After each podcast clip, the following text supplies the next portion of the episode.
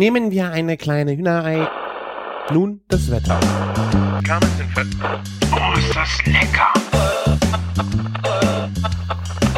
Küchenfunk. Hallo und herzlich willkommen zu einer neuen Ausgabe des Küchenfunks. Mein Name ist Sven, mich kennt ihr vom Kulinarikast und heute im Küchenfunk mit dabei ist das Mettbrötchen. Hi. Okay. Äh, Fadenriss. Nein, äh, heute mit dabei ist der Martin von soupsfornoobs.com und der Christian, also known as Küchenjunge, beziehungsweise deine Seite ist küchenjunge.com. So ist es, genau. Martin, Super. sag mal was. Jawohl, hallo Leute. Leute, Leute. Da habe ich ihn geschockt, ne? Ja, man darf ja auch mal ein bisschen lustig sein. Ja, Ja, ich meine, für mich hast du auch immer, äh, wenn ich an Martin denke, ist für mich immer so die Story, äh, wie im Angrillen auch erzählt worden ist von deinem äh, Edelburger, den du morgens zum Frühstück isst, wo du dir dieses halb gegrillte äh, Beef äh, vom Grill aufs Brötchen gelegt hast mit frischen Zwiebeln und quasi das Mettbrötchen wäre ein guter Spitzname für dich. naja. Nicht? Naja. Ja, jetzt nicht optisch, also das meine ich jetzt gar nicht, aber so, äh, Bisschen matschig mit Zwiebeln auf dem Kopf. Nee, aber kulinarisch war das wirklich eine, eine, Story von dir, wo ich gedacht habe, ey, das passt genial zu dir. Ah, ich bin ja immer noch ähm, am, am Wochenende in, in die Bahn gegangen, wo ich Feierabend hatte und da haben die Leute gesagt, die riecht irgendwie nach Döner. Es war gerade nachdem ich ähm, 60 Kilo Zwiebeln geschält habe, durch eine Maschine gelassen habe und dann noch angeschwitzt habe. Ne? Ja gut, da kann sowas schon mal passieren. Ja. Ja, aber komisch, dass die Leute sagen nach Döner. Also ich hätte jetzt eher nach Zwiebelrost. äh, Zwiebelrostbraten gesagt. ja, so wie die Wenn die, wenn die Leute nur ähm, Döner kennen und nicht Zwiebelrostbraten.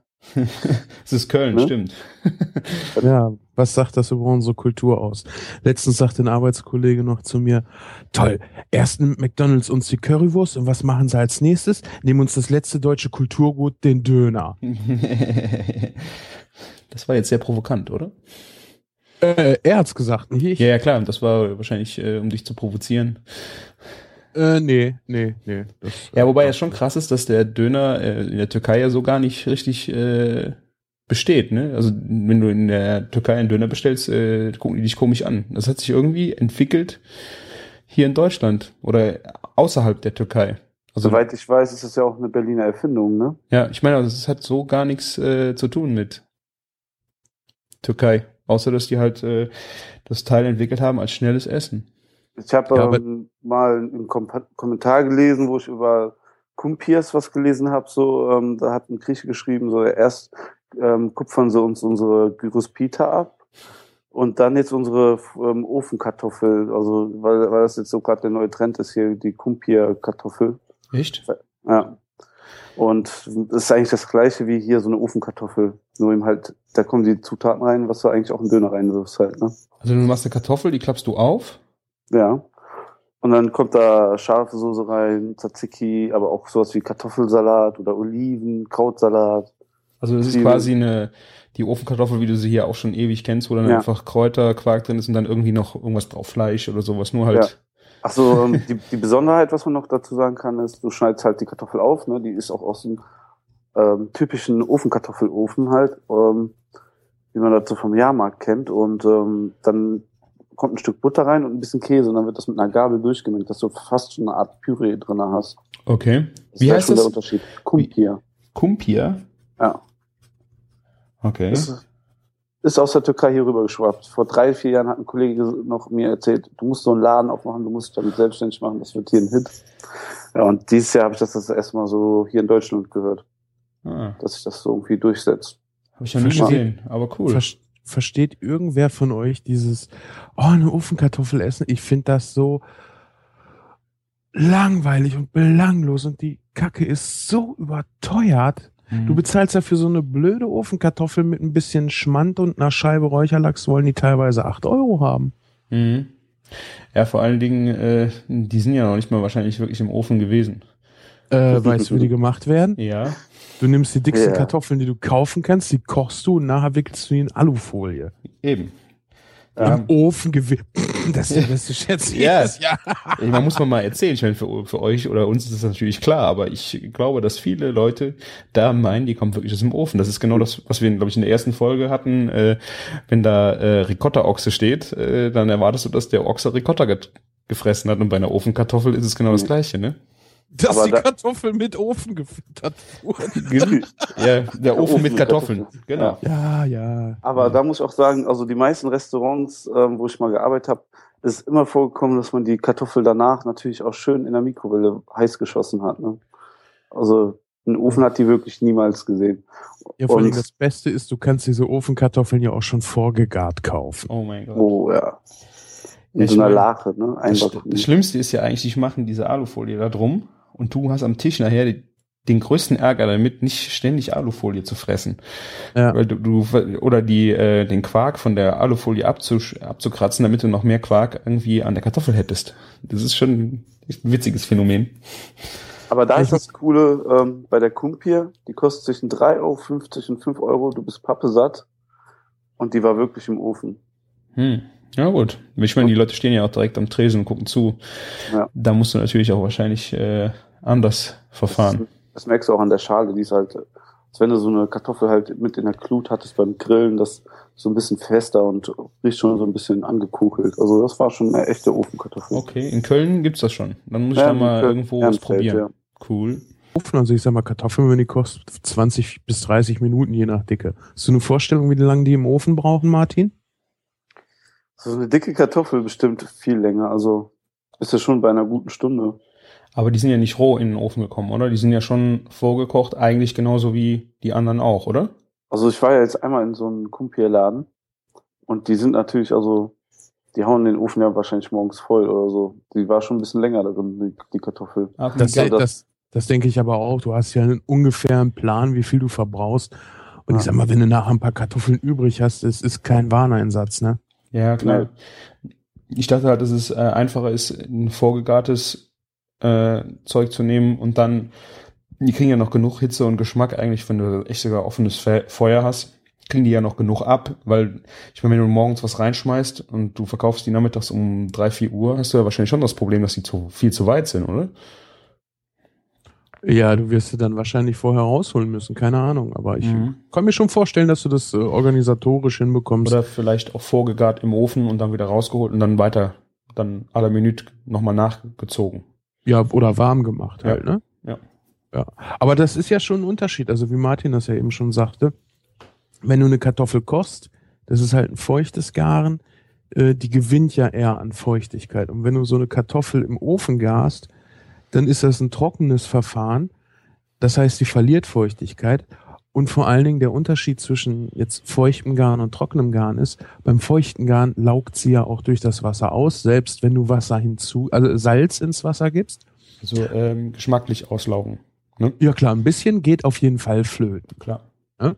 Und wenn du das halt trocken machst, das ist ja quasi wie ein Fisch in einer Salzkruste, nur dass du hier äh, die Alufolie hast oder die Schale, die das Ganze drin hält, ist es ja Garn im eigenen Saft. Mhm. Also das ist mit Sicherheit geschmacklich nochmal ein Unterschied. Auf jeden Fall, ja. Und ich verstehe echt diesen Hype um diese blöden Ofenkartoffeln nicht. Da bestelle ich mir lieber eine ehrliche Portion äh, Pellkartoffeln und äh, ja gut, es hat, hat halt nicht diesen XXL-Faktor wie so eine Ofenkartoffel, ne? Also ich stehe dann auch eher so kleine Drillinge mit Schale und dann komplett mit Schale essen. Äh, hat wirklich äh, viel mehr wie so ein blödes großes Teil. Ich habe ja gestern auch äh, Drillinge gemacht. Wir haben hier ein bisschen Tapas gemacht. Ich will da heute gar nicht zu sehr drauf eingehen. Äh, das gibt's die Tage im Kulinarikast. Aber da habe ich auch Drillinge gekauft, die halbiert.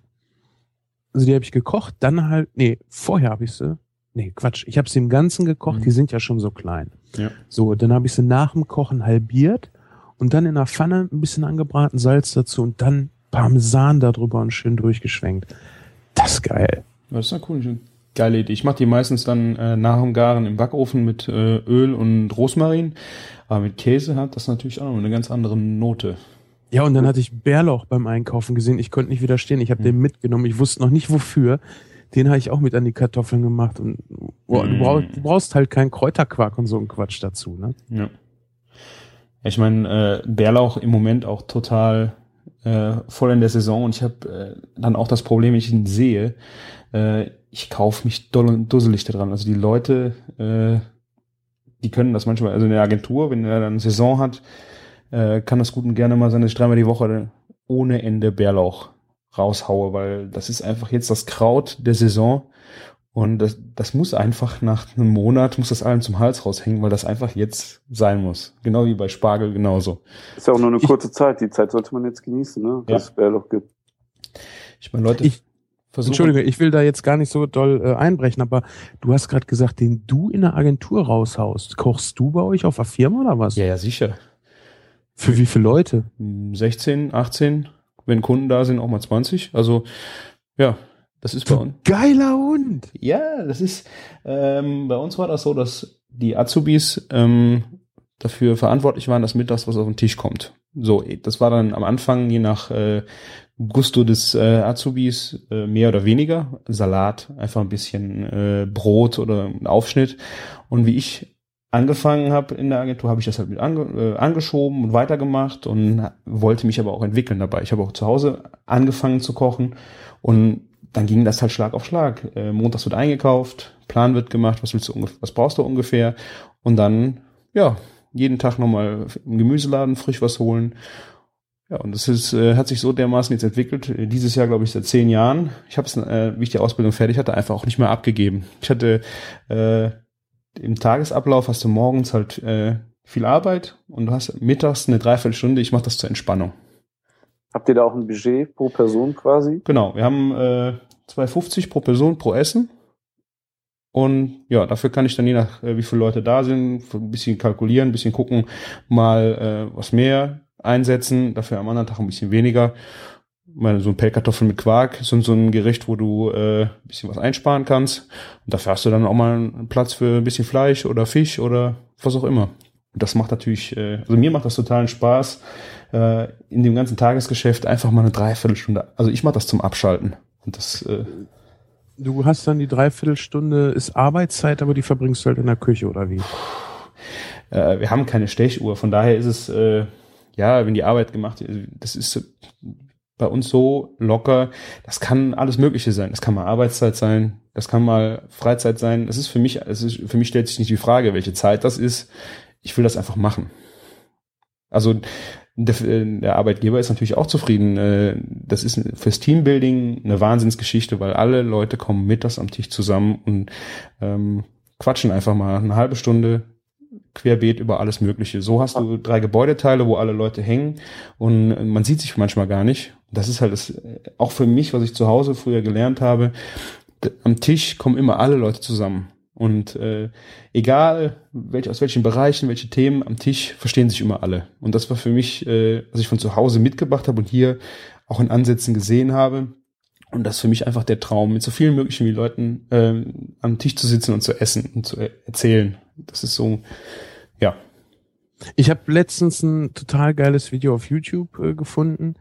Da ging es darum, äh, wie man kreativ wird. Und dann gab es halt so, so ein paar Sachen, die er da so erklärt hat. Und eine Sache, die sich so immer irgendwie durch Kreativität zieht, und das merke ich ja auch hier bei uns im, im Küchenfunk, ist es einfach Kommunikation. Ja, der eine hat vielleicht äh, ein Viertel von dem Teil, was du nachher fürs Ganze brauchst, der andere hat ein Drittel und dann bringt noch irgendwer ein kleines Teil und das ergibt nachher einfach äh, dieses gesamte Bild, und das ist natürlich echt geil fürs Teambuilding und auch für, für die Ideen, die sich dabei entwickeln. Ne? Mhm. Das war ja in der, entschuldige, das war in der ähm, Biografie von Steve Jobs war das ja auch so, da ging es dann darum, wie er die Zentrale eingerichtet hat. Und für ihn war halt auch wichtig, dass die Leute äh, sich über den Weg laufen. Da ging es aber, glaube ich, nicht um die Apple-Zentrale, sondern irgendwie um Pixar. Mhm. Und daran merkt man einfach so Kommunikation, das ist so viel Wichtiges und auch in einer Partnerschaft, ne, wenn du jeden Tag zumindest eine Mahlzeit äh, zu dir nimmst gemeinsam, wenn es geht, geht bei uns zum Beispiel auch nicht immer, dann hast du aber immer zumindest einen Punkt am Tag, wo sich Leute unterhalten. Mhm. Ja, also bei uns war das früher äh, zum Beispiel so, dass Mittagessen war immer ganz groß und äh, also die Eltern waren beide arbeiten. Äh, meine Oma hat dann gekocht. Äh, dann hat äh, aus dem Betrieb von meinen Eltern kamen auch immer Leute dazu. Die kamen aus der ganzen Welt, um auch bei meinem Vater zu arbeiten. Und dann hast du einfach mal Amerikaner am Tisch, du hast Asiaten am Tisch und äh, das ist einfach genial. So viele verschiedene Gespräche, äh, Leute, die dann irgendwas nicht essen, die verstehen aber auch kein Deutsch. Kannst du am Tisch äh, ein bisschen, hey, der isst das jetzt nicht und so. Das ist schon äh, echt da erlebst du wirklich Stories. Das ist beim Essen, du kommst immer ins Gespräch. Wenn es nur über das Essen ist. Das, so entwickelt sich einfach sehr viel am Tisch. Ähm, hast du denn auch Leute in der Agentur, die jetzt mal irgendwas nicht mögen oder Vegetarier, ah, Veganer? Alles, alles. Ähm, äh, Vegetarier, Fischallergiker, Glutenunverträglichkeit, äh, Leute, die essen keine rohen Tomaten, ähm, pff, einer isst nicht so gern Pilze, äh, Kapern gehen nicht. Also du, manchmal mache ich's. Das ist das Schöne auch für mich. Äh, ich kann jeden Mittag entscheiden, was es zu essen gibt. Das heißt, ich koche jeden Mittag das, was ich gerne essen würde. Natürlich immer wieder mit Einflüssen von, ja, ich würde gerne das nochmal essen, aber im Grunde würde ich jetzt nicht irgendwas kochen, worauf ich selber keinen Bock hätte. Und äh, dann hast du schon mal die Option, dass du zwei Soßen machst. Du machst Bolognese, der Vegetarier ist da. Okay, machst du eine Tomatensoße? Oder ja, ich äh, versuche da eigentlich jedem gerecht zu werden, soweit es ge geht. Und wenn es nicht geht, dann ja, dann müssen wir uns was anderes überlegen. Aber das du hast ja auch, du hast ja auch gesagt, du hast, also hast nur ein begrenztes Budget, ne? Mhm. War denn dieses Jahr auch schon ein Spargel mit drin? Ja, dieses Jahr im Moment der äh, Spargel, den gibt's ja im Moment noch überhaupt nicht zu guten Preisen zu kaufen. Ich denke mal, wenn er wirklich Saison hat und du im Gemüseladen ähm, einen guten Preis dafür kriegst, ist es auch schon drin. Äh, aber im Moment noch gar nicht. Also worauf ich auch immer versuche drauf zu achten, das habe ich jetzt auch gemerkt bei Bärlauch, weil der kam jetzt auch rein und ähm, der kommt eben, da war dann auch weiß nicht, im Süd, aus den südlichen Ländern oder sowas, das kannst du jetzt noch nicht machen. Genauso ja. äh, Spargel, grüner Spargel im Moment, Mexiko, Peru, also die Leute lechzen schon im Moment, die wollen einfach, also gerade meine Freundin äh, liebt Hollandaise, also die äh, würde die Hollandaise lieber essen, sogar wenn der Spargel nicht dabei wäre. Aber jetzt ist einfach die Zeit, Spargel Hollandaise muss jetzt eigentlich mal so langsam losgehen. Und das ist im Moment echt die, da darbt man echt danach, dass es endlich losgehen kann. Ich freue mich schon, wenn du wirklich dann für sechs Euro, sieben Euro das Kilo irgendwann kriegst und dann kannst du da auch nochmal voll ausrasten mit Salaten oder ja. ja. Bei meiner Frau war es ja jetzt genauso. Also die, die ist auch so ein totaler Hollandaise-Fan. und ähm, mein Chef hat letzt, also jetzt in der Woche das erste Mal Spargel gekauft, für sich privat, alleine fünf Kilo. oh. 11 Euro das Kilo. Also, Geiler Hund, ey. Äh, Wo kam äh, der denn ähm, her? Nur mal Interesse ähm, halber. Aus Werdel. Noch nie vorher gehört, aber ähm, hat ja jetzt auch vorher, ne, das ist in Deutschland. Hm. Ähm, das ist ähm, aber auch ein Biohof. Also vorher war ich ja noch nicht so in der Bioszene drin und jetzt kriegt man ja mal so vieles mit. Und jetzt mal ohne Flachs, ey, das war echt der geilste Spargel, den ich hier gegessen habe. Aber der kann doch, der kann doch hm? bestimmt im Moment nur über ähm, Gewächshäusern gehen, oder? Also das ist der Boden, die waren ja, die Böden waren viel zu kalt im Moment um irgendwas. Ja, da gibt's einen anderen Trick und zwar äh, werden die, die Böden beheizt. Ja, okay. Stimmt, mit äh, so Heizschlaufen im Boden, ne? Ja, ich glaube, das ist warmes Wasser oder so, was da durchfließt, mhm. ne? Ja. Und ja, deswegen wahrscheinlich auch der überhöhte Preis. Aber ich meine, 11 Euro waren es wert. Also 11 Euro gehen noch. Also wenn ich jetzt Bio-Spargel höre, also ähm, der weiße Spargel, den ich bekommen könnte in, äh, äh in Holland, boah, der war bei 12, 13 Euro das Kilo im Moment. Also es war aber kein Bio und es war Holland. Okay. Ja, aber da muss ich auch echt sagen, da kann ich dann wirklich noch äh, auf Spargelzeit warten, genauso wie mit Erdbeeren. Also ja. Wenn, wenn hier das Wetter noch nicht so richtig geil ist, dann brauchst du mir damit auch nicht kommen. Nicht, dass ich da jetzt nicht auch schon Bock drauf hätte, ne? Aber weißt du, für sowas lohnt sich das Warten dann echt schon. Ja.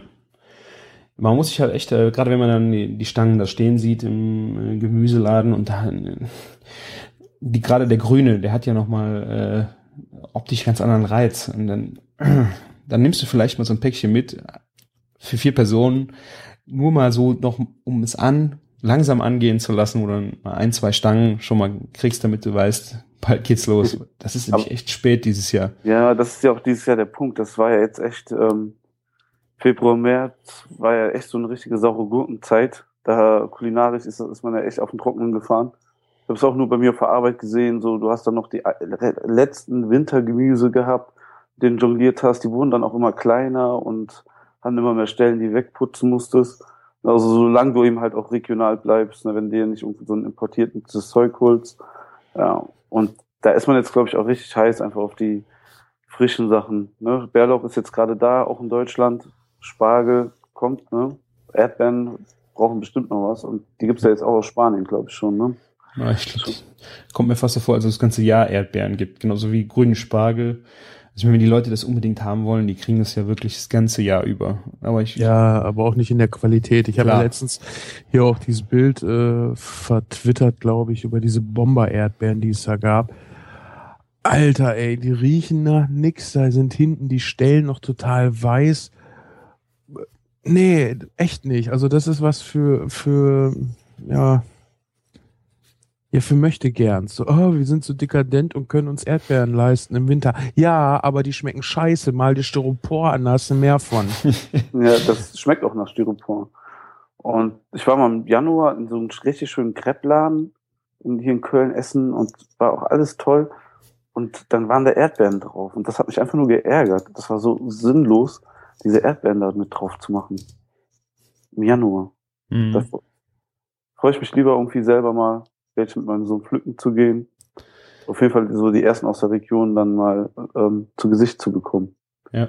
Aber ich bin echt gespannt, wann das losgeht. Ich meine, normalerweise war ja Spargel, Erdbeeren immer sehr nah zusammen. Ich glaube, das, das wird dieses Jahr echt nochmal breit auseinandergehen. Was haltet ihr denn von der Kombination Spargel und Erdbeer? Das hat man ja auch das immer ist, wieder. Das ist so klassisch. Also meinst du jetzt in einem Gang oder was? Mhm. Ja, im Eingang, ja. Im Menü also, ist es klassisch, klar. Ja, total klassisch. Ich meine, das ist ja von den Farben ja auch schon geil, ne? Grün, weiß, knalliges, frisches Rot. In einem Gang finde ich, ist das, glaube ich, für Salat extrem genial, wenn du mit den beiden Spargelsorten einen Salat machst und dann, un, also ganz wichtig, unge, ungezuckerte Erdbeeren. Die müssen schon äh, genug Eigensüße haben. Nicht, dass der Spargel nachher noch süß schmeckt. Ne? Ja, ich meine, Spargel und, braucht ja auch immer ein bisschen Zucker. Also die Süße schadet dem Spargel jetzt nicht ungemein. Nee, ich, nee, ich meine, wenn du jetzt extra Zucker in die Erdbeeren machst, ja. das wäre zu süß für den Spargel. Ne? Das wird dann unnatürlich.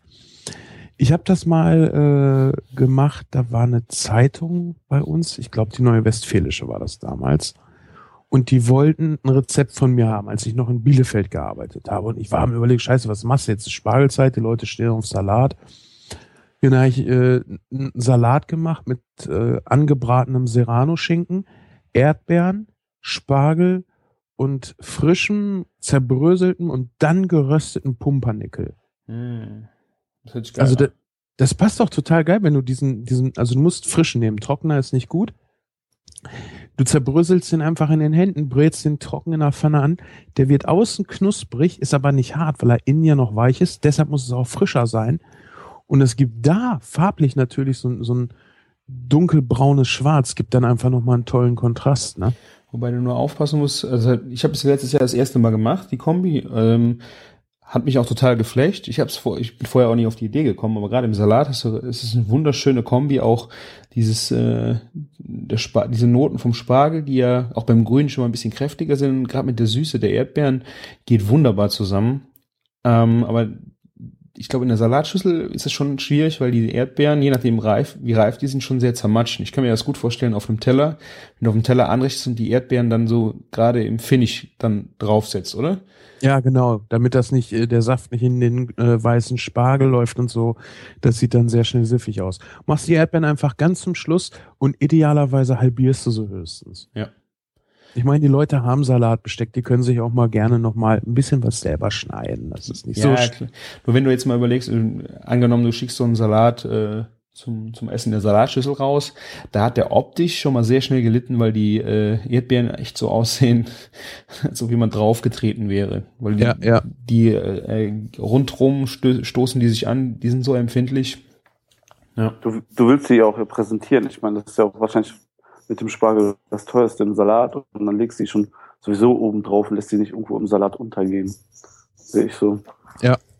ja. Was, auch, auch, was auch extrem geil ist, äh, wenn du Feldsalat, Feldsalat, Walnüsse und dann Erdbeeren kombinierst. Das ist auch eine schöne Kombi. Passt jetzt zwar nicht so ganz zum Spargel, wobei Nüsse zum, zum Spargel auch toll ist. Ne? Nimmst halt eine Mandel, passt immer. Pinienkerne wären da bestimmt auch cool. Oh, da, ja, geil. Ist zwar teurer, aber das lohnt sich natürlich. Ne? Ja, die sind ja jetzt auch unnormal teuer geworden, Pinienkerne. Ja. Ja. Leider. So ein, ähm, ist natürlich aber echt die Nuss, wo ich auch finde, wenn du ähm, Pesto kaufst, äh, fertiges, was ich sehr ungern, ungern mache, da sind ja kaum noch Pinienkerne drin. Ja. Die, die geben aber genau den Kick, den Pesto braucht. Einfach weil die diese, diese nussige und einfach fett, oder? Ja, es ist ein ganz anderer Geschmack als irgendeine andere Nuss. Das kann man, man kann es nicht ernsthaft ersetzen. Äh, du kannst natürlich, wenn du ein Pesto machst oder so, wenn du äh, zum Beispiel eine Cashewnuss nimmst oder sowas, das geht auch, aber Pinienkerngeschmack ist nicht zu ersetzen. Also wir hatten einen Praktikanten, der hat äh, Pesto gemacht und ja, ich habe Basilikum Pesto gemacht. Äh, ach, ich hatte aber keine Nüsse mehr da. Ich habe da Mandeln genommen. Kann man auch machen, aber nicht beim klassischen. Ja, also äh, du musst dir das vorstellen, du hast da irgendwie äh, zwei Kilo Nudeln und dann das Pesto darunter gemacht, machst den Deckel drauf und du kommst an den Tisch und dann macht äh, einen Deckel auf und dann hast du einen Marzipan in der Nase. Also, Wie geil. boah, ich fand, also ich habe ja nichts gegen Marzipan, aber in der Kombination habe ich gedacht, ey, boah, echt übel. Da musstest du dann echt nochmal ein bisschen Parmesan gut dran tun und dann ging das, aber das war vom, äh, das ging echt gar nicht. Also für mich ging das überhaupt nicht. Weil das war die Assoziation mit Marzipan in, in dem Pesto war, boah. Hätte vielleicht gut zu Schokonudeln gepasst, ne? Ja, dann vielleicht auch nicht mit, ja, dann vielleicht auch nicht mit Parmesan, sondern wirklich dann ein bisschen in die süßere Richtung, dass du das Ja. wirklich dahin ausbaust.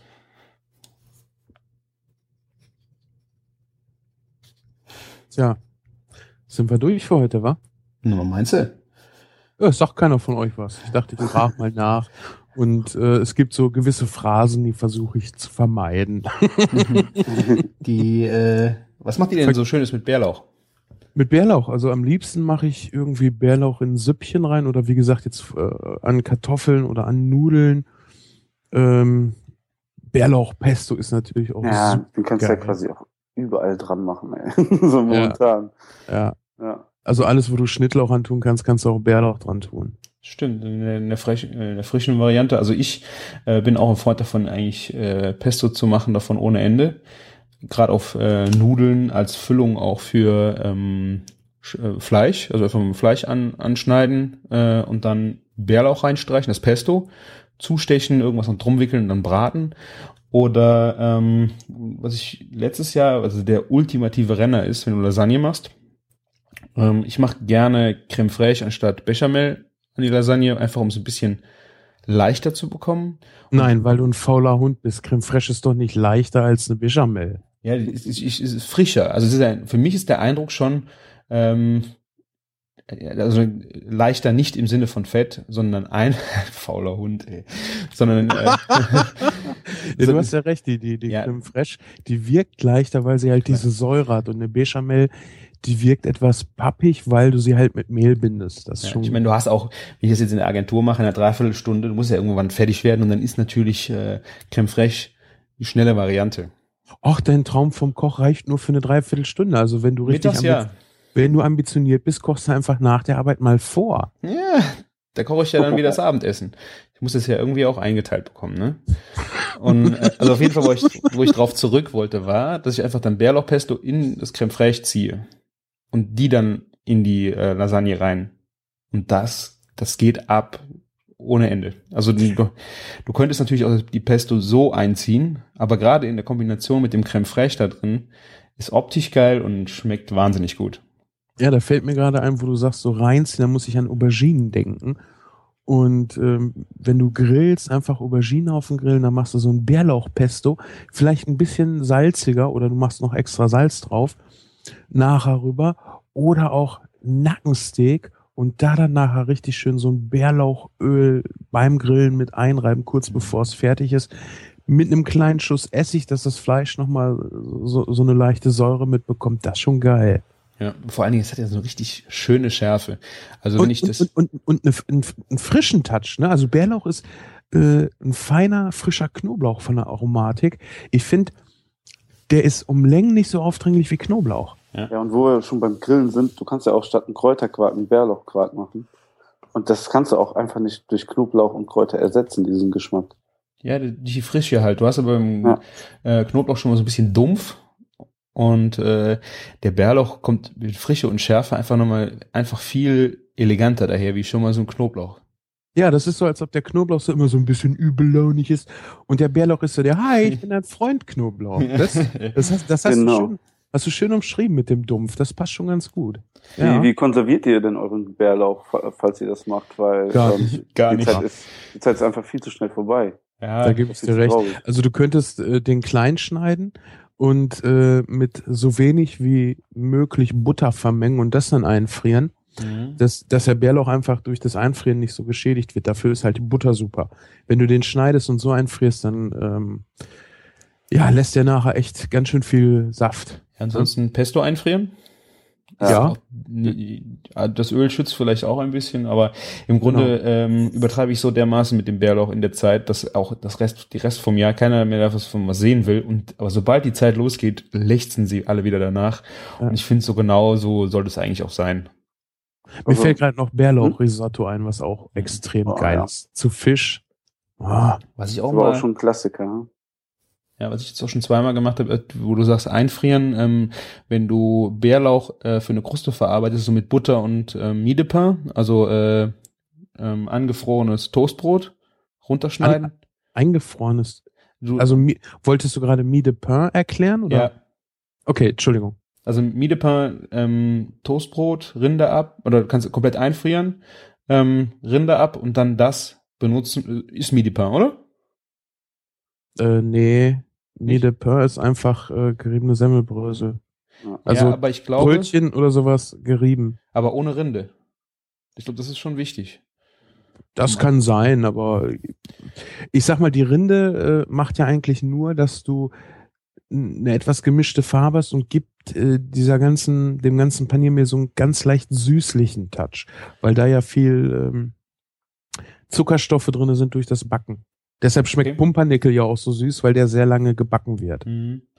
Auf jeden Fall, wenn ich diese Kruste mache mit Butter, Miedepain und dann halt die Kräuter, dann ähm, wird das schön fett durch den äh, Molinette oder irgendwie durchpüriert und dann schlägst du die in Klarsichtfolie, also als Würste ein und dann äh, Alufolie drum und frisst ein. Und dann kannst du nachher Scheiben runterschneiden und die zum Beispiel, äh, nimmst ein Lachsfilet, äh, brätst das, ich weiß ja nicht, beim Lachsfilet, ob du es unbedingt kurz vorher anbrätst und dann unter den Grill in den Backofen oder Lamm Ja, Lamm super Oh, und ja. das ist, das ist so geil, weil auch da der Bärlauch äh, mit Schärfe und Frische einfach viel mehr daherkommt, ähm, wie andere Kräuter, die dann äh, ja vielleicht einfach ein bisschen verlieren. Und der Bärlauch hat einfach so viel Schärfe, das ist einfach geil. Was wir Ja, aber- auf Arbeit gemacht haben, wir haben den einfach 20, 30 Kilo gewaschen und leicht feucht, ne? In Vakuumierbeuteln gepackt. Natürlich hat das nicht jeder zu Hause und dann eingefroren. Und die Mhm. waren im Dezember jetzt noch top gewesen. Also ist auch eine gute Kons ähm, Konservierungsart. Und bei Food for, Fu ähm, Food for Food auf dem Blog habe ich auch gesehen, jetzt ein Öl eingelegt. Kannst auch mit dem Öl arbeiten. Ist eigentlich auch eine coole Auch Sache. schön, ja. Die Frage ist, Ja. wie lange, ne? weil äh, das Öl könnte schon, also das hätte bestimmt nicht bis Dezember gehalten, oder? Ja, das weiß ich nicht. Ja. Ja, du kannst ja auch das Öl ähm, ansetzen, das Öl so ein bisschen warm machen, den Bärlauch ein bisschen aufschneiden, also ich würde ihn nicht zu fein schneiden und äh, den dann, was weiß ich, einen Tag ziehen lassen und dann den Bärlauch rausnehmen, dann hält das Öl auch. Hm, okay. Ne? Wichtig Aber bei so Sachen ist einfach, dass das, die Kräuter nicht über dem Öl in dieser Flasche liegen. Das fängt nämlich immer an zu schimmeln. Schnell. Ja, jedes Mal, und das musste ich jetzt auch mehrmals lernen, bis äh, Mario mir gesagt hat, nee, mach das Öl heiß, gib die Kräuter rein, lässt du ziehen und dann nimmst du die Kräuter raus. Dann hast du alles, was anfangen könnte zu schimmeln, ist halt raus. Und durch die Wärme laugt es einfach nochmal besser aus. Genau. Es gibt auch eine Temperatur, die fällt mir jetzt gerade nicht ein, die man die halten soll. Es ist auf jeden Fall un unter 100 Grad, damit auch die Aromastoffe drinnen bleiben. So echt nur erwärmt werden, ne? Ja, wahrscheinlich äh, kann man das nachgucken, wenn man sich den Film Das Parfum anguckt. Da macht er sowas ähnliches, nur halt mit Mensch. Hm. Oh, okay. Alles für den Geschmack. Ja, der, du ziehst halt möglichst viel Aroma raus. Das Öl schmeckt halt danach. Und wie gesagt, wenn du Kräuter drin hast, irgendwann fangen die an zu gammeln. Und äh, Ja. dann kippst du das ganze Zeug weg. Auch wenn das immer ganz toll im Schrank aussieht, solange das mit Öl bedeckt ist. Aber wenn dann was fehlt, ne? Ist halt Genau. so. Gut. Ähm, sonst noch Ideen für Bärlauch? Also, wir sind uns eig- eigentlich einig, dass wir das, äh, das ganze Jahr über gar nicht vertragen, oder? Nee, aber wenn du so, also ich finde ich finde die Umschreibung, die du gebracht hast, finde ich so geil. Ich meine, Bärlauch und Lamm, das ist beides so, so Frühlingsessen. Ja, Ostern, ne? Ja, es, gi- es gibt nichts Fantastischeres. Ich meine, du isst Lamm immer mit Knoblauch, klar, passt ja auch. Und Bärlauch gibt es halt zu selten. Aber mit Bärlauch ist das Ganze einfach nochmal so dieses, ach, ich bin ein freundliches Knoblauchlamm. Wo wo wir gerade beim Lamm sind, ne? Ich war, war letzte Woche essen und es gab wieder Deichlamm, ja. Und diese, diese Bezeichnung, das Ding hat nie einen Deich gesehen oder weiß nicht, wo die, die Nordsee ist, das, das hat mich schon wieder aufgeregt. Ich ich frage mal, ich denke mal, es gibt bestimmt äh, echte. Nur die Frage ist echt, ob du sie bekommst. Also wir haben auch einen Metzger, der bietet das auch explizit an und auch, ich weiß nicht, mit Angaben noch so, dass es wirklich daherkommen soll. Okay. Den glaube ich auch eher, ja. Ja, aber im Restaurant ist es schwierig. Ja, Bezeichnung. Wir haben das, wo haben wir das denn letzt? Ach nee, das habe ich gestern gehabt, als ich mit Tobi in der Küche stand. Äh, Tobi Bayer war ja bei mir zu Besuch und wir haben den ganzen Tag Tapas gekocht, die Kinder rausgeschickt, die haben draußen gespielt.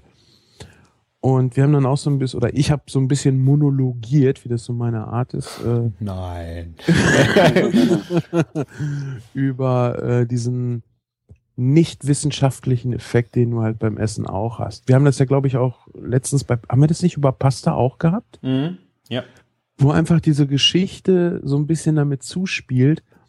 Und solange du denkst, die Ofenkartoffel kommt aus dem Ofen, schmeckt sie dir auch besser, als wenn du nachher weißt, die hat nie einen Ofen von innen gesehen, sondern die ist halt im Wasser gekocht. Ach man, wir haben jetzt Kindheitsträume zerstört. Ja, hoffentlich haben Ja. wir das. Äh, in der Gastronomie wird mindestens genauso viel gelogen wie bei jedem Sex-Umfrage-Ergebnis oder in, in, in Politikerkreisen oder sonst was. Also wir sind die Guten. Wir wollen euch aber auch keine Lebensmittel verkaufen. Wir machen das hier aus Überzeugung. Ähm, Martin sagte das irgendwann letztens auch mal. Es gibt eigentlich viel zu viel Serrano-Schinken, als dass der gut sein kann. Und äh, das halte ich für sehr, sehr glaubwürdig. Ja. Ja. Ja. Ich habe mich schon gewundert, dass ich Pimentos, nee, doch Pimentos de Par, de Patron. Prado, de Prado, Par, Mann, wie heißt das? Patron. Patron, genau. Pimentos de Patron bekommen habe, weil die kommen ja eigentlich auch aus einer speziellen Gegend. Genau. Ich glaub, Ja. aus, äh, Patron? ja, aber die Gegend, äh, die Stadt heißt Patron, Ja, aber die Gegend, wie, wie komme ich jetzt nicht drauf? Mhm. Ähm, die äh, produzieren ja auch nicht unendlich davon. Ne? Aber die haben auch das Problem, also ähm, ich hatte jemanden auf meiner alten Arbeit, der aus der Gegend kam und der hat mir nämlich erzählt, dass die Dinger ungemein teuer geworden sind bei Ja. denen dort und die können sich das selber eigentlich gar nicht mehr so einfach als normales Essen leisten. Ja ich bin Ja, ist, das da. nicht, ist das nicht schrecklich? Ja, was hast du denn bezahlt? Also ich meine, dass so ein, so ein Schälchen 200 Gramm, die liegen schon echt über drei Euro. Oder, deutlich. ja. Ja, kann sein, aber weißt du, das ist so ein Klassiker und Ja. äh, es ist einfach zubereitet. Also wenn ich jetzt, wir haben ja gestern auch darüber gesprochen, wir haben ja echt einen, einen großen Aufwand betrieben, um das zu machen. Wir wollten ja auch möglichst viel verschiedene Sachen machen. Und Tobi wollte halt auch äh, ein bisschen was lernen. Und ich weiß ja jetzt auch nicht, auf welchem Stand er ist. Und dann kannst du natürlich am meisten vermitteln, wenn du wirklich verschiedene Sachen machst. Und dann haben wir aber auch darüber gesprochen, wenn du halt so mit vier Leuten da sitzt, reicht es ja auch, wenn du drei verschiedene Tapas machst. Und da wären die Pimentos definitiv dabei, weil die sind so schnell, so unkompliziert, Ja. so typisch und die machen einfach Spaß zu essen. Aber man muss vorsichtig sein, weil Ja. es gibt im Supermarkt oft Bratpaprika und die sieht genauso aus und die schmeckt gar nicht so gut wie die Pimentos de Patron. Da sollte man echt drauf achten. Und ich meine auch, äh, witziges Phänomen ist auch, die sind nicht alle mild, ne? Also du kannst, wenn du Pimentos de Patron gekauft hast, auch Schafe dazwischen haben. Ja, äh, man sagt immer so, äh, eine ist immer scharf. Ne? Aber das macht auch so ein bisschen den Reiz aus. Du weißt nicht genau, wie scharf sind die jetzt, die du isst. Und das ist ja genauso wie wenn du grobes Salz benutzt. Du hast halt mal Stellen, die sind wesentlich salziger, dann hast du Stellen auf dem Fleisch, also wenn du so ein Steak damit zum Beispiel würzt, du brätst das Steak, zum Schluss kommt grobes Salz rüber oder auch die Salzflocken meinetwegen. Es ist halt nicht ein Einheitsbrei, das ist halt, ich finde, es ist lebendiges Essen. Das darf auch mal ein bisschen zu scharf sein und dann auch mal wieder ein bisschen abflachen. So. Aber das ist auch einfach ein Naturprodukt, ne? Das ist hier nicht aus dem Genlabor. Von daher. Ganz genau, das ist halt nicht die Vanillesoße aus der Tüte, die komplett gleichmäßig schmeckt und immer genauso schmeckt. Das, ich, ich finde das geil, ehrlich. Mhm. Deswegen, ich finde auch genial, wenn du äh, auch gerade da unten in Urlaub bist oder sowas und du gehst in ein Restaurant, in eine Bar, keine Ahnung, du isst irgendwo was, du hast ständig auch du weißt nie, ob du da glücklich rausgehst oder das total beschissen wird. Ich finde, das macht auch den Reiz aus, äh, wenn du in so Ländern oder auch hier essen gehst. Ich meine, hier hast du die Chancen, du hast dich informiert, wo gehst du hin, kann, äh, ist das okay, aber da unten, du, du stolperst irgendwo rein, das kann total geil sein. Oder du sagst, oh, nie wieder. Und das, dann hast du auch wieder was zu erzählen, wenn du nach Hause kommst. Ja, und dann sind aber auch die Preise nicht so horrend. Also wenn ich jetzt an die äh, welche Bar war das nochmal, wo ich mich über die Ricotta-Ochsen da so ein bisschen... Der Gesellschaftsraum in München. Genau. Das ist zum Beispiel so eine Preiskategorie, da könnte ich nicht einfach reingehen, äh, ohne zu wissen, dass es gut ist. Aber in so einer Tapas-Bar oder so, da kostet das Essen ja auch kaum was. Du nimmst ja halt dann erstmal eine kleine Menge oder in einem Landgasthaus, da kostet das Essen auch nicht viel. Da kann man auch mal enttäuscht sein. Aber dann weiß man wenigstens auch, was war denn an dem anderen gut? Das muss man ja auch erstmal lernen. Man muss erstmal lernen, Schlechtes von Gutem und von superben Essen unterscheiden zu können. Mhm. Das wird dir dabei gebracht, ja. ja. Du, das fängt ja schon mit einer Bratwurst an. Wenn du ewig ein und dieselbe Bratwurst isst, du weißt nicht, wie schmeckt eine gute, wie schmeckt eine schlechte, ja. Und wenn du dann nach Jahren vielleicht mal eine richtig gute isst, und dann fällt dir erstmal auf Scheiße, die Bratwurst, die ich bis jetzt immer mochte, die schmeckt eigentlich total ekelhaft nach Brühe. also, also so künstlich nach Brühe, ne? Ja. Ist natürlich doof, weil du dann mit der nicht mehr zufrieden bist, aber äh, ist halt so. Ähm, nur mal kurz äh, zurück zum äh, Bärlauch. Habt ihr schon mal Knoblauchgras gesehen? Ja, aus Italien. Hab ich äh, gestern Abend das erste Mal, äh, ist mir das über den Weg gelaufen. Geiles Zeug.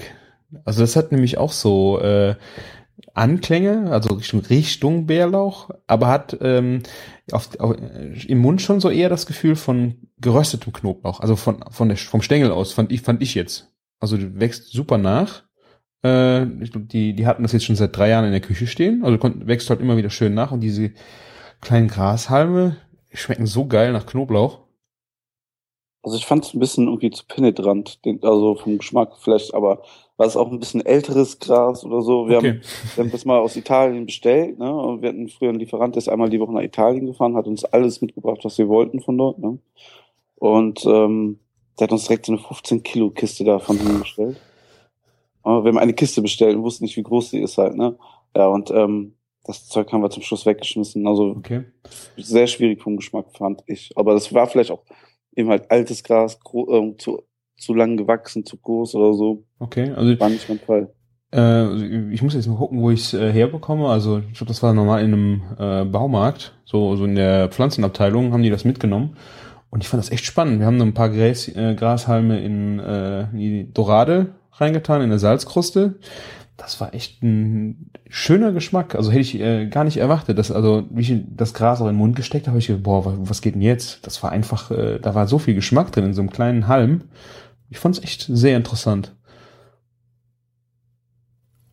Ja, ich meine äh, Knoblauch haben wir sonst noch äh, Ersatz, Bärlauch. Fermentierter Knoblauch, habt ihr den schon mal probiert? Nee. Nee. Ich auch noch nicht, aber ein Kollege hat. Ähm, der ist schwarz, oder? Der ist schwarz und süßlich, ganz süßlich. Der ist aus äh, Spanien irgendwo, oder? Ich meine, ich habe das bei Lanz Kocht schon mal gesehen. Da haben die irgendeinem das äh, aufgezwingt im Überraschungsmenü. Ja, genau. Der sah echt crazy aus. Ja, ich glaube, ich stelle mir das auch gar nicht so einfach vor, damit irgendwie zu kochen. Ja, ist wahrscheinlich auch sehr dominant, so und süß und buh. Aber müsste man mal ausprobieren. Also spannend. Ja. Kommt mir das schon vor.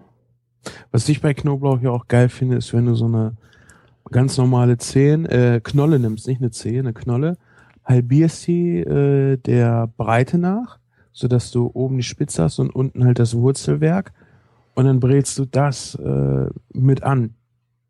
Und dann kannst du das mit auf den Teller geben, so dass sich derjenige, der dann das Essen isst, äh, den Knoblauch selber rausnehmen und übers Essen äh, verreiben kann. Der ist ja so weich, den kannst du mit einer Gabel drücken. Und das schmeckt mhm. zum Beispiel schon wesentlich süßer und ähm, mhm. ein bisschen nussiger, als wenn du jetzt ein fertiges Essen hast und nachher äh, rohen Knoblauch übergibst. Ob jetzt ganz, ganz fein gehackt oder fast, äh, ja, hier Zermörser zum Beispiel, ist schon ein interessantes Spiel, was du damit auch betreiben kannst, ne? Ich, hab, ich habe mich auch immer gefragt, ähm, diese ganzen Knoblauch, äh, wie du sie beschrieben hast, einfach durchschneiden, reinschmeißen. Ähm, ich habe bisher immer gedacht, der gibt dann halt so viel Knoblauch ab an das Grill- oder Gargut. Aber im Grunde äh, hast du natürlich recht, es mit auf den Teller zu geben und dann, dass man sich selbst dosieren kann, ist natürlich eigentlich die viel geilere Variante davon. Da habe ich überhaupt nicht dran gedacht. Ja, Auf der anderen Seite, oh sorry, zurück. Entschuldige. Vor allen Dingen, weil der gebratene Knoblauch selber ja nachher eine ganz andere Charakteristik mhm. entwickelt. Ne? Ähm, Anthony Bourdain sagte das in seinem, in seinem Buch ja auch. Macht mal irgendwie einen Knoblauchquark und ersetzt einen Teil des frischen Knoblauchs durch bereits gerösteten Knoblauch, weil der einfach milder, süßlicher, nussiger ist. Mhm. so, jetzt, jetzt mal. Dass du das ähm, zitierst dass du wieder auf Anthony Bourdain kommst. Habe ich Weil dir ein Part weggenommen, entschuldige. Nee, nee, das, ich wollte eigentlich was ganz anderes sagen. Ähm, eigentlich glaube ich, dass sie ihn so halbieren und die Pfanne schmeißen, weil die manchmal einfach auch zu faul sind, die Knoblauch zu stehlen. Und der, die haben vielleicht gerade keinen Spüler da, der das für die macht. Kein Knoblauchöl vorbereitet. Aber sowas mache ich auch gerne zum Grillen. Also, also, ich, also optisch finde ich das natürlich total geil. Also ich habe mich immer so ähm, für den Nutzen gefragt, ob du so viel davon hast, wenn du so einen Teil einfach in die Pfanne mitschmeißt. Ähm, aber das nachher dann wirklich mit auf den Teller zu geben und daraus zu essen, ist, äh, da macht es für mich eigentlich auch wieder Sinn. Ja. Ist natürlich ein bisschen was für die rustikale Küche. Also in einem Drei-Sterne-Restaurant wirst nee. du das nicht bekommen, weil es optisch dann auch nicht passt. Ne? Übrigens, was auch extrem geil sind, ist, wo wir schon bei äh, Anrösten und mit auf den Teller geben ist, nimm mal Limetten und brat die mal an der aufgeschnittenen Seite an oder grill die mal an der aufgeschnittenen Seite ein bisschen mit. Limetten sind ja sowieso schon so ganz, ganz leicht zimtig, sind viel fruchtiger und ein bisschen süßlicher als eine Zitrone. Und dadurch kitzelst du nochmal so richtig die Zimtaroma aus. Finde ich okay. wahnsinnig geil. Das ist total geil, ja. Habe ich nie ja. gemacht. Aber das hört sich echt gut an. Ja. Ne, einfach halbieren, so dass du, also der Breite nach, ganz wichtig, damit unten diese äh, Saftkammern offen sind. Nicht, dass du hier nachher diese weiße Trennhaut nur hast und die angrillst. Mhm. Einfach schön scharf angrillen oder in eine Pfanne nachher, in eine, am besten in eine trockene Pfanne geben, weil wenn du da Öl drin hast, spritzt das natürlich wegen dem Saft. Mhm. Das anbraten und dann zu Fisch. Mhm, Wahnsinnig. Geil. Also wirklich, wirklich total geil. Das hört sich echt gut an. Ich wollte auch gerade feststellen, jetzt haben wir Limette oder beziehungsweise Zitrone, Knoblauch. Und dann nimmt man noch ein bisschen Peperoni. Und dann hat man eigentlich schon fast die perfekte Kombi, womit man Gambas brät. Ja, ja. ja, ja da tun drauf. Ja. Ja, Jungs, ich muss äh, jetzt gleich erstmal kochen gehen, also ich habe Hunger. ich bin so satt. Wir haben äh, Konterveranstaltung zu deinem äh, Tapas gemacht. Wir haben heute einfach mal Antipasti gemacht, wobei man sich ja dann die große Frage stellen muss, was überhaupt der Unterschied daran wäre. Kann Außer ich dir sagen? Das Land. Nee, nicht nur das. Nee. Antipasti ist halt viel gemüselastiger als Tapas. Tapas ist, äh, hat zwar auch Gemüse, aber es sind halt auch viele fleischige Sachen. Also, dass du zum Beispiel einfach einen Schinken hast, dass du ein Stück Wurst hast, dass du einfach geröstete Mandeln hast und Antipasti ist wirklich mehr so diese äh, in Öl gegarte, weiche Gemüsefraktion. Nee, würde ich nicht sagen. Also ähm, Schwer, schwerpunktmäßig, das nicht ausschließlich, aber so der, der, der Großteil besteht schon aus irgendwie gegartem Gemüse. Ist natürlich äh, sehr dominant in dem Bereich, wobei, also gerade auch in unter Antipasti, in verschiedenen Restaurants, wo ich war und wo das drauf stand, spielte sich da eigentlich in allen Bereichen, wie ich das auch von den äh, Tapas kenne, Fleisch, Fisch, äh, Meeresfrüchte, Salat oder ähm, frittierte Fr Fischbällchen und sowas. Also das war für Antipasti, hat, fand ich eigentlich, also für mich würde ich keinen Unterschied daran machen. Haben die da auch Ofenkartoffeln verkauft? Nein. das waren Italiener. Also ich glaube so Anti Antipasti und Tapas ist glaube ich auch der größte Unterschied so die Anrichterart. Also Tapas hast du eigentlich immer so ein kleines Schildchen oder Okay, ähm, ja. eben halt zum Bier gereicht und beim Antipasti, das ist dann meistens schon direkt Vorspeise oder Buffet, so die Richtung. Ja, ich meine, wenn du, du musst das mal da unten wirklich in den Ländern essen. Also wir hatten das äh, auf Sizilien zum Beispiel, da gehst du Aperitif trinken. Das war aber nie nur irgendwas trinken, sondern du hast dann äh, auch in der Bar, wie du es eigentlich auch äh, aus Spanien kennst, immer Barfood dazu bekommen. Kleine Sachen, kleine Schälchen, ausgewähltes Zeug, ähm, wo, also wo es auch in alle Richtungen ging. Also zum Beispiel, ähm, wie heißen die, die frittierten äh, Risotto-Bälle. Arangini, die so ein bisschen aussehen wie äh, Arangini ist die Orange auf Sizilien Genau. und die haben auch diese Form.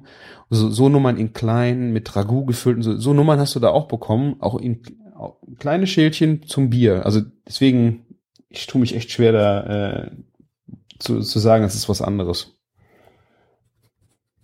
Doch, das wird ja auch schon allein durch die Produkte geprägt, die in dem jeweiligen Land sind. Ne?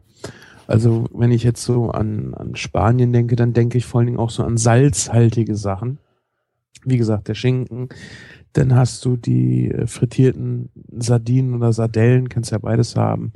Du hast salzige Mandeln, du hast, du hast äh, relativ viel, äh, was mit Öl gemacht wird. Aber du hast halt nicht so diesen Fokus auf dieses ganze lang gekochte Gemüse. Natürlich hast du da auch Meeresfrüchte mit bei, bei Antipasti, ja. Aber es ist schon, äh, schon ein landestypischer Unterschied, welche Produkte du auch nimmst. Weil jetzt, jetzt können wir das Ganze ja noch mal komplizierter machen und ich pack noch die äh, neue S-Klasse, die Mercedes, Mercedes dazu. ja, das sind die griechischen. Also Genau. natürlich total geprägt vom Land, aber so Ja. von der von der Intention her äh, geht das alles in die gleiche Richtung. Meine nee, Meinung. nee, würde ich auch nicht sagen, weil ähm, Martin sagte das ja auch schon, äh, oder du sagtest, ich bin mir nicht sicher, Antipasti ist eher eine Vorspeise und ähm, Tapas isst du halt zum Trinken.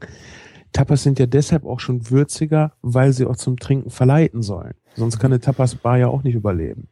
Okay. Gut, aber im Prinzip ist die Teilung nicht ganz so einfach und man kann jetzt nicht sagen, das ist eindeutig Tapas, das ist eindeutig äh, Antipasti und das ist eindeutig Mercedes. Ja. Ne? Ja. Das geht nicht. Vielleicht sollten wir uns da auch drauf einigen. Ähm, ich, ich weiß nicht, ob du da schon in Italien warst und Spanien, Sven. Also das ist wahrscheinlich auch die Wirkung, wie, also wie das für uns hier in Deutschland so auf uns wirkt. Und Christian hat es halt jetzt in Spanien mal miterlebt.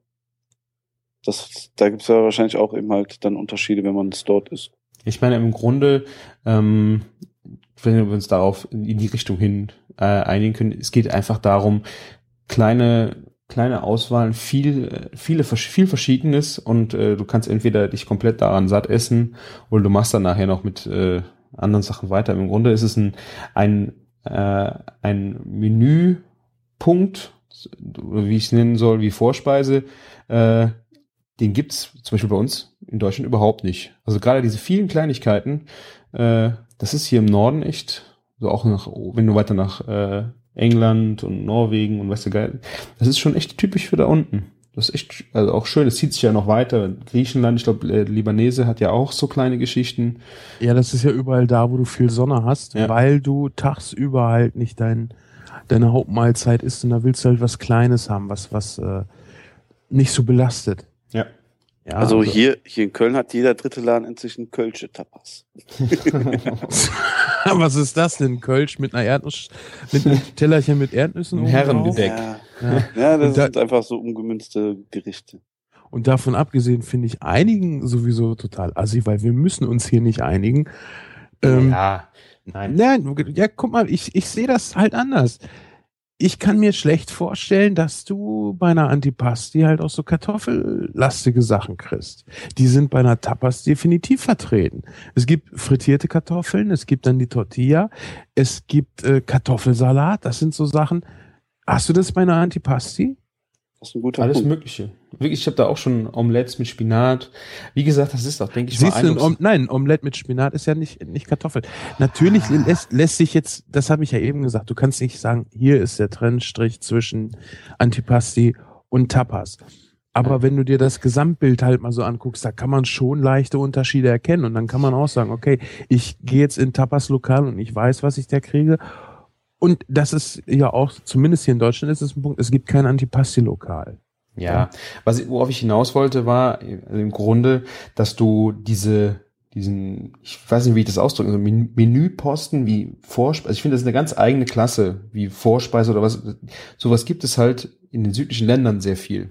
Egal. Ja, durch, genau, wie, durch die Temperaturen halt, ne? Du kannst ja. tagsüber nicht äh, so, so, so, ein, so ein riesen Nackensteak mit Schmorzwiebeln und Ei essen, mit Bratkartoffeln, so wie wir Deutschen das können, weil wir hier eh ewigen Winter haben.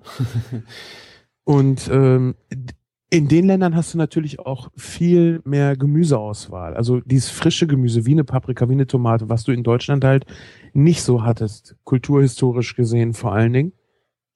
Deshalb hat sich das ja auch nicht so entwickelt. Mhm. Also wie gesagt, ich denke, du hast ja vollkommen recht, man kann diese Sachen nicht so gleichsetzen, aber nur halt diese, diese Art von Essen, das ist mhm. halt in südlichen Ländern einfach so in jedem Land so charakteristisch ja. zu sagen, ey, das passt da voll hin, genau wie äh, beim Libanesen äh, Humus, also diese Kichererbsen mit Knoblauch, Brei und so, das, das sind einfach Sachen, da hat jeder so sein, seine Sachen, die einfach passen. Und das gibt's halt bei uns so leider nicht. Das wäre auch, du kannst es aber auch nicht anfangen, äh, sowas jetzt wie Kölsche Tapas zu interpretieren. Das gibt's einfach nicht. Ist einfach so. Dafür haben wir das gute deutsche Abendbrot. Oder die genau. Stulle. Genau, die Stulle, die, die Butterstulle beim Fußballspiel, die, die, die Häppchen sind die deutschen Tapas. Ja, das stimmt. Das war schon echt, das, mein Opa hat das dermaßen zelebriert. Äh, Brot, alles fertig belegt, Gürkchen daneben, äh, Tomätchen da so aufgeschnitten. Das war dann wirklich äh, kompletter äh, Organisation unterlegen und dann immer gleich und dann zur äh, heute Show, ähm, nicht heute Show, das war äh, ZDF hier äh, heute Journal, mhm. ne?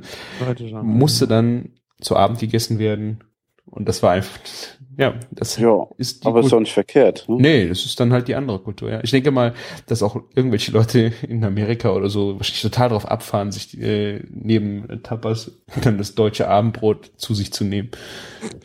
German Broadside. German Broadside. Das wird der neue Trend. Mit, Sicherheit. Alles klar, ey. Macht der Tim Melzer nicht gerade einen Laden auf in New York, der so ähnlich heißt? Da gibt's da auch wieder was. Sollte, ja. Ja. Aber so Brotzeit, ne? Ihr habt ja jetzt Tapas gemacht und Antipasti. Bei mir gab's heute dann eben halt ein, ein Sandwich, ne? Also so eine einfache Geschichte. Ja, wer sich nicht traut zu sagen, er hat sich eine Stulle gemacht, sagt, er hat sich ein Sandwich gemacht. Nee, das war so. American Broadside. Nee, das war so ein Instagram-Sandwich, was die ganze Zeit rumgeht. Meine Frau wollte das unbedingt mal probieren. Mit Avocado-Creme, Bacon, Käse und Ei. Okay. Coole Kombi, aber liegt wie ein Stein im Magen. Ey. Wo kommt das nur? Wo kommt das nur her? Das wollte Guck. ich dir übrigens auch nur sagen. Du bist echt ein blöder Hund, Christian, ne? Dieses bescheuerte Bild mit deiner Avocado, dem Ei, den Pilzen und was war noch drauf? Schinken. Ich bin das tagelang nicht aus dem Kopf losgeworden, musste jeden Tag frisch gekochte Eier essen. Ja, das ist wirklich bei mir aus dem Intention entstanden, ich muss jetzt irgendwie äh, so Ostereier wegkloppen. Ich habe äh, ein unheimliches Problem damit, Essen wegzuschmeißen. Äh, da muss ich ich muss jetzt irgendwas mit Eiern machen. Und dann bam, da musste irgendwas in die Richtung her. Was in dem Zusammenhang, äh, was mich total überrascht hat, äh, Salatsoßen mit hartgekochten Eiern. Finde ich äh, seitdem ein bisschen Senf dran, ein bisschen Essigöl und dann, das, das gibt dem, das gibt so viel äh, Mouth-Feeling so Was? Das, das Ei da drin. Ich finde das äh, von der Konsistenz für eine Soße, Salatsoße. Ja, welches Wort hast du gerade benutzt? Mouth Feeling. Ah. Aber was heißt das? Der Mundgefühl. Hallo Leute, ich höre euch gar nicht mehr. Hm? Hm? Ja, dann Martin, Ach. schmeißen wir mal gerade raus. Geht das? Kannst du ihn rausschmeißen? Hey, das war nur wegen deinem Mundgefühl. Ach so. Äh, dafür jetzt, ich habe das, ich das. Ich weiß es dafür nicht. jetzt, jetzt schlechte Leitung gehabt. Nee, nee. Nee, aber, aber hier das, was du sagst, hier äh, Ei mit Senf und Salatsauce und so, ist ja eigentlich auch ein Klassiker der German Broadside, ne? Halbierte Eier, Eigelb rauskratzen, vermengen mit dem Zeug wieder reinspritzen. Okay, das ich meine jetzt aber wirklich äh, das Ei komplett einfach in, in eine Schüssel geben und dann mit dem Pürierstab durchmachen mit Essig und Öl und ein bisschen Salz. Es gibt eine so geile Salatsauce. Also du hast das, das komplette Ei püriert. Genau. Aha. Ich habe immer gedacht, irgendwie gibt's Fetzen oder was. Das geht wirklich bis aufs Letzte, wird das zu einer homogenen Masse, bisschen Zwiebelchen dran und du hast eine voluminöse Salatsoße. So geht fast schon in Richtung ähm, Caesar Salad Dressing mit so Mayo und äh, Sardellen. Aber geil. Also Aber wir haben, wir haben doch schon drüber, glaube ich, mal geredet. Ich weiß nicht, ob es ein Podcast war, dass man eine Mayonnaise auch mit gekochten Ei machen mhm. kann. Nee, der, ja. ich glaube, der Sven hatte da mal einen großen Battle mit dem Olli. Genau. ja. Okay. Aber das funktioniert ja auch. Und deswegen, wenn du sagst Caesar Dressing, du hast ja quasi die Basis wie eine Mayonnaise quasi dir selber geschaffen. Ja. Ne, statt yeah. Zitronensaft halt eine andere Säure. Aber so die Richtung, klar, ist gut. Das ist einfach gerade auch so Roma-Salat, so einen richtigen harten Salat. Das macht einfach nur Spaß. Also gerade mit, also mit hart gekochten Eiern will ich jetzt mal ein bisschen mehr rumexperimentieren, weil da ist echt viel Potenzial drin. Hätte ich nicht gedacht. Also gerade in Eigelb und all so ein Kram äh, kannst du natürlich viel mitmachen, aber so fett. Ja, vor allem du kriegst ja unheimlich geilen Geschmack ran, ne? Eigelb, fettig, mhm. äh, ist, ist, ist tolles Zeug, ne? Ja. Jungs, wir haben äh, einen Kommentar gekriegt. Ich weiß nicht, wollen wir den noch mit rannehmen? Das war ah, ja, ein schöner Vorschlag. Ah, genau, ja. Äh, wollte ich eigentlich drauf eingehen. Guter ja, Punkt. wir haben nur jetzt keine ähm, homogene Überleitung gehabt. Das ist ein bisschen schade, aber gut. ich würde gerne darauf eingehen, weil äh, ich finde, dass äh, das so ist. Vielleicht magst du das kurz vorlesen, Christian, was wir da an. Ah, sorry, warte, ich mach's gerade auf. Ähm, also die Frage hat gestellt. War ein Name dabei? Warte mal. Nee, war ein Gast. ein Gast. Also das, das muss ich ja auch mal gerade sagen. Ich hasse Gastkommentare. Nicht, weil ich nicht weiß, wer den geschrieben hat. Ihr könnt euch ja irgendeinen Namen und wenn es irgendeine Nummer ist, geben. Wobei Nummern dann auch schon wieder schwierig ist. Das Problem bei einem Gastaccount ist nämlich, man kann dann immer nicht nachvollziehen, habe ich mit dem schon mal hin und mhm. her geschrieben. Das, das finde ich immer ein bisschen schade ihr müsst ja gar nicht euren Twitter-Namen oder sonst irgendwas nehmen, könnt ihr auch irgendwas äh, Karl der humpelnde Goldswerk nehmen. Aber dann weiß man wenigstens, okay, mit dem haben wir schon öfters kommuniziert. Ich finde das interessant. Wäre schön, ja. Ja. So, die, äh, die Frage war, äh, Vielleicht noch was für die nächste Sendung. Die meisten Leute, die ich kenne, backen entweder lieber, zum, beziehungsweise machen Desserts oder kochen lieber. Ist das bei Profiköchen auch so oder könnt ihr beides gleich gut? Also ich muss mich jetzt raushalten. Ihr seid ja die Profis. Richtig. ja, Martin als erstes. Ich habe ja schon meine Meinung gesagt. Ja, das ist eigentlich geil, weil heute habe ich noch ähm, auf einfach mal getestet.de ähm, ein Backrezept gepostet das von meiner Frau ist. Und das waren meine einleitenden Worte, so, dass ich gerne koche, aber Backen überhaupt nicht mein Ding ist. Und ich mache das einmal im Jahr und ähm, dann auch eher so gezwungenermaßen, um, um irgendjemandem eine Freude zu machen. Oder auch, weil ich einfach neugierig bin mal auf ein Rezept. Aber man muss sich so strikt an die Rezepturen halten, an die Zutaten. Sonst, sonst kommt da nicht das raus, was man haben will. Und bei, beim Kochen ist es halt eher eine Gefühlssache. Und deswegen liegt mir Kochen viel, viel mehr. Ja, dem kann ich zustimmen. Also ich habe früher auch mal gedacht, man muss sich sehr exakt an die Zutaten halten. Das ist beim Backen auch nicht ganz so. Aber der Vorteil beim Kochen ist halt, du merkst viel schneller, in welche Richtung das Essen geht und kannst es dann noch beeinflussen. Während beim Backen, wenn der Teig erstmal im Ofen ist, ist er im Ofen, da kannst du nicht nochmal äh, 50 Gramm Mehl unterheben, das geht halt nicht. Ne? Mhm. Und auch, auch, auch was Desserts so angeht. Also ich finde schon, dass Dessert, der, der Dessertposten, äh, dass das ein anderer Schlag Mensch ist, der auf dem Dessertposten steht, als einer, der irgendwie in einer heißen Küche kocht. Ganz genau. Ja, also ich muss euch beiden zustimmen, weil ich habe genau das gleiche Problem. Es ist so in Zement gegossen. Du hast, äh, du hast was gemacht, es kommt in den Ofen und dann entweder das funktioniert oder nicht. Du hast einfach keine Möglichkeit mehr, irgendwas dran zu verändern. Und das finde ja. ich auch so ganz schwierig. Da tue ich mich, das juckt dann in den Fingern. Scheiße, schmeckt das jetzt? Musst du noch mehr Zucker dran? Ja. Hefeteig zum Beispiel ist ja, also das, das klatsche ich dir so zusammen, das ist auch vollkommen egal. Ja, aber das gehört auch zum Kochen dazu. Ja, ja genau. Aber ein Biskuitboden zum Beispiel, da fängt schon an, da kannst du, wie gesagt, nicht nochmal schnell, ach scheiße, da fehlt ein Eigelb nochmal runter oder oh, jetzt habe ich die Klappe aufgemacht und das ganze stürzt zusammen. Das hast du beim, oh, Christian, mhm, das, hast, das, das hast du beim äh, kochen eigentlich kaum. Klar hast du sowas bei einem äh, Soufflé, aber wer macht schon Soufflé? Also, wenn es in die Dessert-Richtung geht, komme ich damit, also mich an das Rezept halten, äh, noch einigermaßen so eigentlich mit klar. Also Desserts mache ich eigentlich sehr gerne.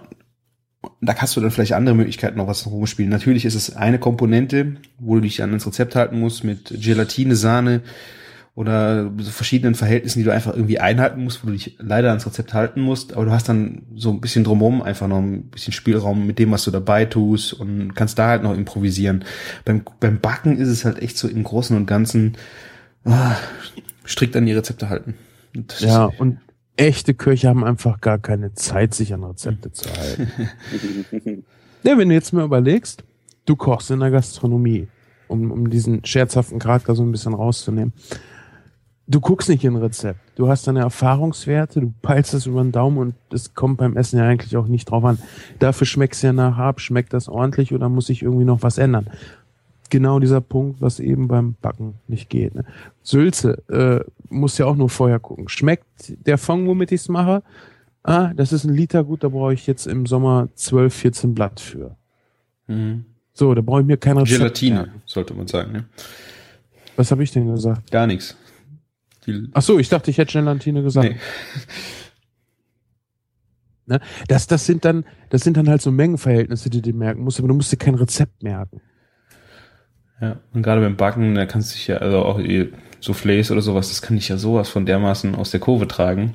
Ja. Und je nachdem, wie lange das auch dauert, gerade wenn du in der Gastronomie bist und du hast dann äh, das verkackt, dann, dann dauert es einfach, bis es wieder fertig ist und dann hast du nachher echt ein Zeitproblem.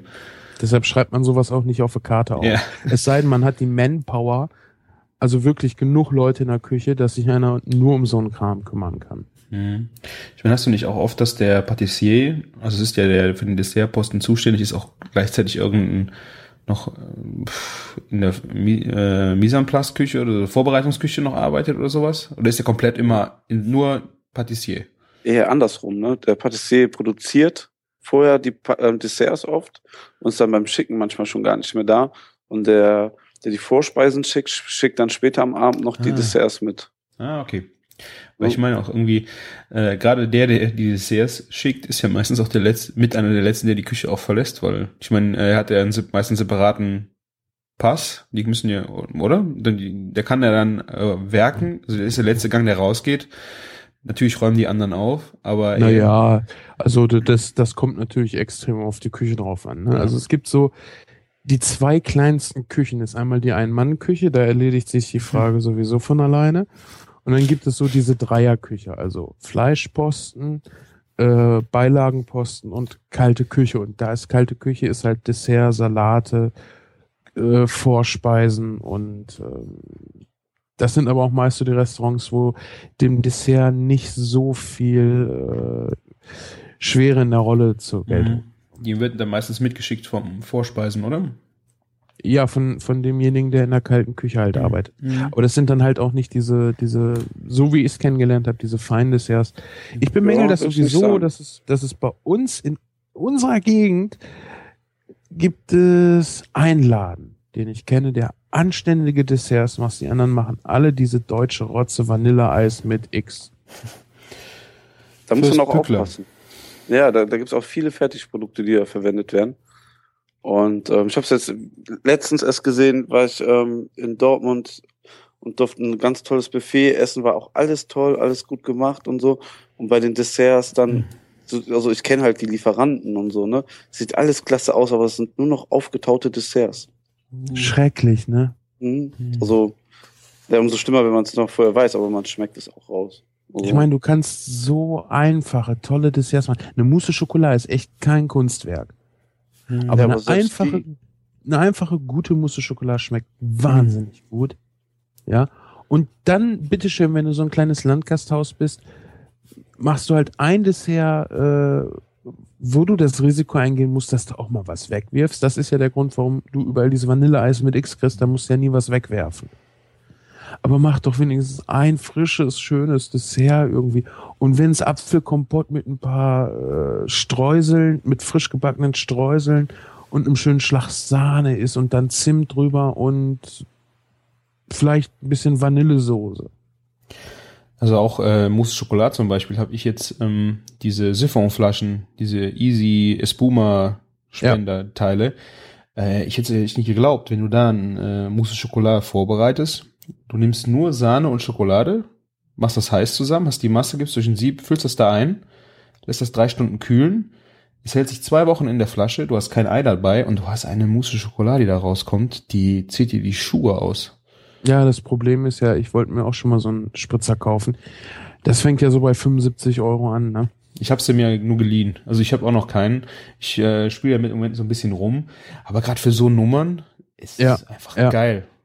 Ah, Wie ist das Mischverhältnis? Schokolade zu Sahne? Boah, müsste ich raussuchen. Ähm, was ist mein Rezept? Äh, Ja, such das, such das bitte mal raus, ich meine, dann können wir das ja verlinken. halbe halbe war. Ich weiß es nicht. Aber das, ich hatte dann irgend, das Problem war dann bei mir, äh, ich hatte irgendwie noch, äh, das war Valrhona Schokolade rumfliegen. Äh, die hatte ich ähm, für einen Diabetikerkuchen gebraucht, weil es war so zartbitter. Und die, ich weiß nicht, ob die einen viel höheren Anteil, war wegen zartbitter auch Kakao hatte. An dem Abend nach drei Stunden aus der Flasche im Kühlschrank, saugeil. Am nächsten Tag hat die so dermaßen angezogen, dass gar nichts rausgekommen ist. Weil Mhm. äh, ich glaube, du musst dann das richtige Verhältnis rausfinden. Vielleicht war es halt einfach ein bisschen viel Schokolade, Mhm. aber also Hammer. Was ich dir da empfehlen kann, wenn du das am nächsten Tag nicht rausbekommst, ähm, bisschen Temperatur annehmen lassen und ähm, Ja. schütteln. Einfach mal ein Mhm. bisschen schütteln, damit das ein bisschen wieder zu einer guten Masse wird und vielleicht ein, zwei Patronen noch mal reinmachen. Ja, ich habe äh, unter heißes Wasser ein bisschen gehalten. Also das ist auch die ähm, ähm, die Easy, die auch heiß heiße Flüssigkeiten äh, rein kann. Da musst du auch aufpassen, wenn du in so ein Gerät heiße Flüssigkeiten machst, dass du auch heißen Schaum machen kannst. Äh, das machen nicht alle mit. Also das nicht, dass dir das Teil um die Ohren fliegt. Aber einfach schön heiß Wasser drum gemacht, kurz stehen lassen, nochmal geschüttelt und dann war das auch äh, wieder brauchbar. Sag mal, Martin, wie viel Sahnemaschinen sind dir in deiner Laufbahn eigentlich schon um die Ohren geflogen? Sahnemaschinen, ne, nie Ja, Probleme hier, gehabt. diese, die, diese Spritzteile. um die Ohren geflogen. Nur vielleicht, dass der Azubi die mal aufgedreht hat, ohne vorher den Druck Was will oder Genau so. das meine ich. Ach ja. Bisschen Ich habe Sauerei oder oder? mal einen hingestellt und hatte keine Zeit und der hat die aufgedreht. Ne? das ist so geil, ey. Äh, Christian, nicht fragen, ausprobieren. Ja. Ja, okay. ich weiß, geh mit solchen Sachen kommst du immer mehr in den äh, Kreis der Eingeweihten. Okay, ich brauche einen Spüler. Ja. Ich muss Nee, sel selber. Also ich habe Ah. bis jetzt noch jeden Siphon selber dann. Äh, Okay. Was ich Also ich dazu sagen kann, ähm, du hast ja kurz angesprochen, dass es eine für warme Gerichte gibt, ne? Ja. Wir waren ja vorhin beim Spargel und bei der Hollandaise. Man kann damit super geil eine Hollandaise machen und die einfach warm halten in der Easy-Flasche und Mhm. hast keinen Stress. Wenn du dann da noch Zitronengrasfasern mit drin hast, hast du sowieso gewonnen. Das hört sich gut an. Ich hatte gestern Abend, habe ich damit auch wieder rumgespielt und hatte ich einen heißen Orangenschaum gemacht. Irgendwie so acht Eigelb, ähm, Zitronensaft, äh, Orangensaft und äh, Zucker und äh, Grand Marnier. Boah, das Teil war so geil. Also, das hast du dann auch temperiert auf 65 Grad, 60 Grad. Mhm.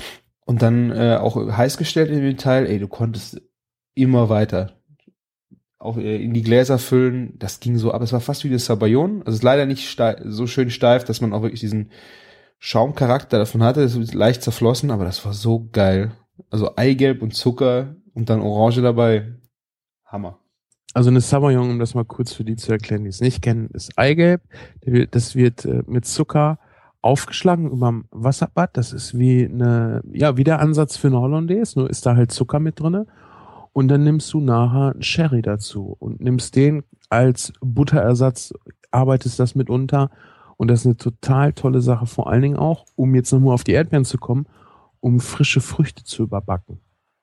Okay. Oder Ja. Eis, ja. Du kannst ja eine Kugel Eis, Erdbeeren machst du in einen Teller, gibst die Samayong frisch aufgeschlagen drauf, also die sollte auch die gleiche Konsistenz haben wie so eine Hollandaise. Und dann nur Oberhitze ist super, echt. Ja, das ist super geil. Und dann Salamander, wie, wie, wie es in der Großküche ist, aber man kann ja auch die Backöfen Genau. auf Grillfunktion stellen. Das funktioniert auch gut. Nimmst du 250 Grad äh, Grillfunktion kurz runter. Ich würde den Ofen auf keinen Fall zumachen, weil das geht so extrem schnell. Das soll nur oben ein bisschen braun werden. Das ist schon schick. Wobei äh, eigentlich Sabayon, glaube ich, mit Masala gemacht wird, oder?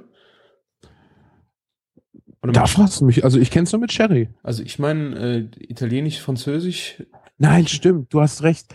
Wir haben immer eine Sherry Savaillon gemacht. Du hast recht. Normal wird's mit Masala gemacht. aber Sherry kann ich mir auch gut vorstellen. Ja, super. Echt. Ah. Jungs, Ja. ich glaube, wir haben's für heute. Ja, sehr schön.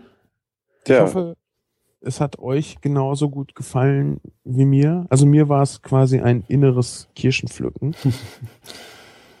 Und ich hoffe, den, euch, den Hörern, hat's auch gefallen. Wir sind äh, bestimmt wieder in einer Woche da. Momentan sieht es ganz gut aus, dass das äh, einigermaßen klappt. Und ich würde heute das letzte Wort an das Mettbrötchen richten, ähm, der unsere Hörer das letzte Mal ja nicht erreichen konnte. Ja, liebe Hörer, ich würde mich noch freuen, wenn ihr fleißig kommentieren würdet. Der Sven und der Christian haben sich ja jetzt noch ein bisschen damit auseinandergesetzt, was sind Tapas und was sind, was ist Antipasti, was unterscheidet das. Kommentiert doch mal, ne? Auf eure Meinung sind wir gespannt. Und wir freuen uns auch, euch bald wieder ähm, bei uns im Podcast begrüßen zu dürfen. Und es verabschieden sich ähm, das Mettbrötchen und der Christian Genau. Und, und der Sven. Genau. Wir sagen Tschüss, bis zum nächsten Mal. Ciao. Ciao. Woo.